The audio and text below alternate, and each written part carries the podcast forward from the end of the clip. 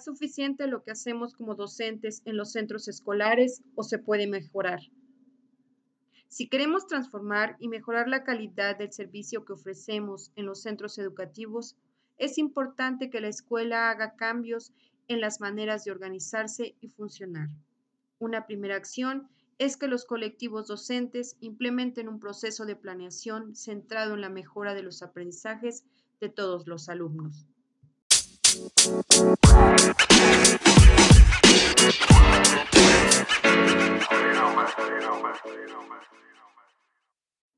¿qué tal, amigas y amigos? Espero se encuentren bien.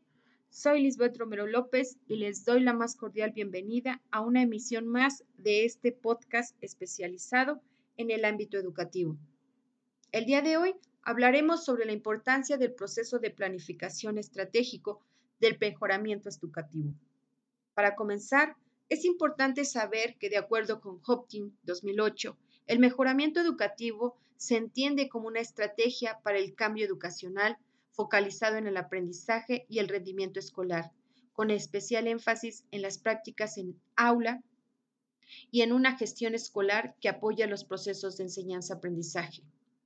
Para que estos procesos de cambio y mejora educativa se den, es de suma importancia el papel que como líderes desempeñan los directores escolares, pues sobre todo en ellos y en el colectivo docente recae la responsabilidad de construir objetivos, propósitos, estrategias y las condiciones para que esto se logren.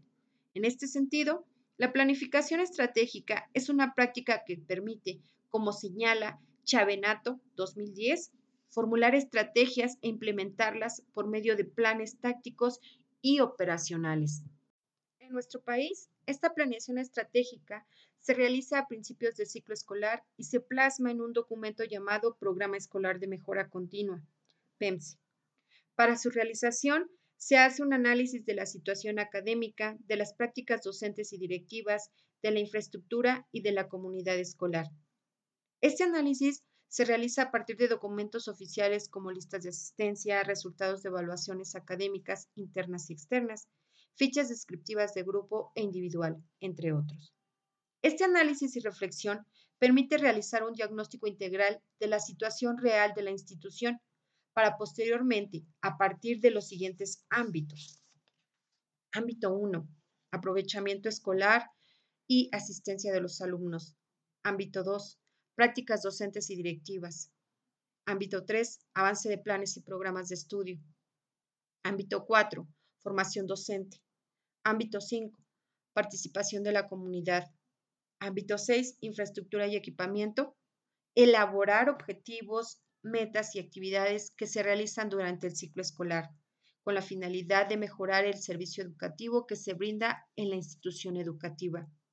Cabe mencionar que se da un seguimiento a las actividades y éstas se evalúan de manera mensual cuando se lleva a cabo el Consejo Técnico Escolar, con el objetivo de hacer ajustes a las mismas en caso de ser necesario y a su vez atender las necesidades que pudieran surgir durante el ciclo escolar lectivo.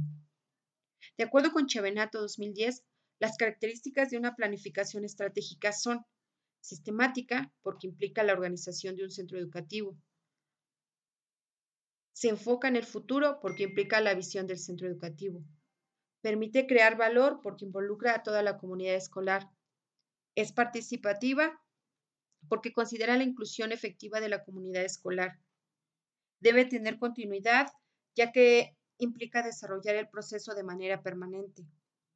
Requiere ser implementada, la cual es un desafío mediante la participación de todos los actores a quienes afecta. Y finalmente requiere ser monitoreada, pues los resultados esperados durante el proceso y al término del periodo requieren de ser evaluados de manera sistemática. Considerando lo anterior, vemos que el programa escolar de mejora continua es un documento muy similar a una planificación estratégica pues las características anteriores se ven reflejadas en el proceso de construcción, implementación, seguimiento y evaluación del PEMSE, documento que actualmente es implementado en los centros educativos de nuestro país. El buscar mejorar el servicio educativo, ya sea a través de una planeación estratégica o bien a través de un programa escolar de mejora continua, permite hacer explícita la razón de ser y el sistema de valores que guían el quehacer de la organización y le dan identidad. Permite definir propósitos relevantes y estrategias para su logro, los cuales son compartidos con los miembros de la comunidad escolar y genera mayor compromiso con ellos para alcanzarlos.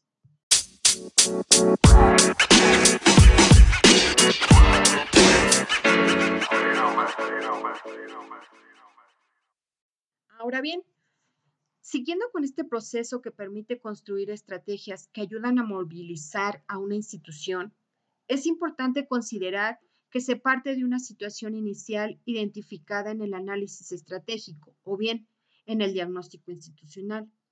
Cabe mencionar que esta situación es poco satisfactoria o bien no deseada, por lo que se busca llegar a una situación futura en la que esas dificultades ya no existen o bien su magnitud se haya disminuido.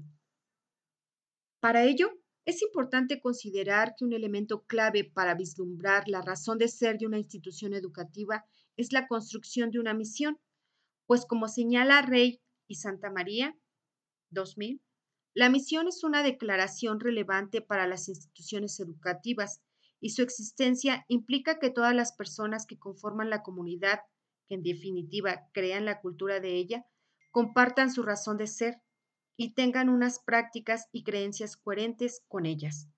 Por ello, entonces, cuando se busque el mejoramiento educativo del centro escolar al que pertenecen, toda la comunidad se verá comprometida con el logro de esta mejora. Así, por ejemplo, si en un centro educativo se tiene que el aprovechamiento escolar de los alumnos no es el esperado, su misión podría plantearse como la siguiente. Esta institución educativa tiene como misión formar alumnos y alumnas con alto nivel de aprovechamiento académico mediante una educación integral y armónica.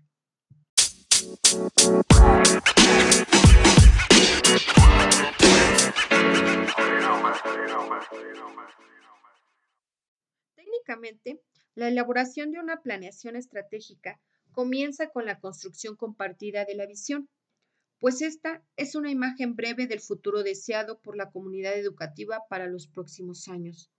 Es decir, tensiona el cómo estamos con el cómo queremos estar, por lo que una visión es relevante para una institución educativa, porque como señala Ulloa 2019, es un referente para definir y evaluar la estrategia de cambio y mejora, así como los objetivos que se espera lograr en el proceso.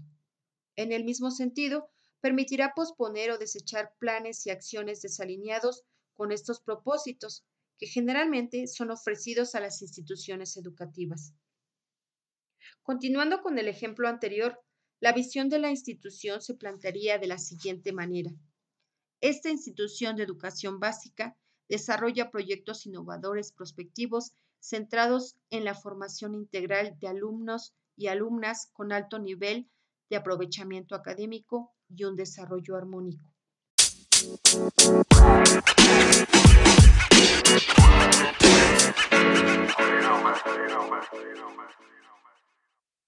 Finalmente, no se debe omitir que es también importante la construcción de objetivos estratégicos, los cuales se establecen a partir del análisis de problemas identificados en el proceso de diagnóstico por lo que constituyen los propósitos de mejora de estos, para el logro de la visión y cumplimiento de la misión. Aunado a que constituyen resultados intermedios o de proceso que requieren cierto tiempo para su logro y los cuales requieren de ser comprobados, por lo que es necesario establecer indicadores que permitan su evaluación o medición. Dando seguimiento al ejemplo que inicialmente se planteó, los objetivos estratégicos que se podrían construir ante el problema detectado en el centro educativo y buscando el logro de la misión y visión de la institución educativa, se podrían plantear los siguientes. 1. Desarrollar en los alumnos conocimientos básicos del grado mediante el diseño de actividades diversificadas que atiendan los diferentes niveles de dominio de los alumnos y alumnas, que ayuden al mejoramiento de sus habilidades básicas. 2. Diseñar actividades y o estrategias que permitan mejorar el nivel de aprovechamiento académico de los alumnos y alumnas. 3. fortalecer el área socioemocional de los alumnos a través de actividades que mejoren la convivencia armónica al interior de las aulas.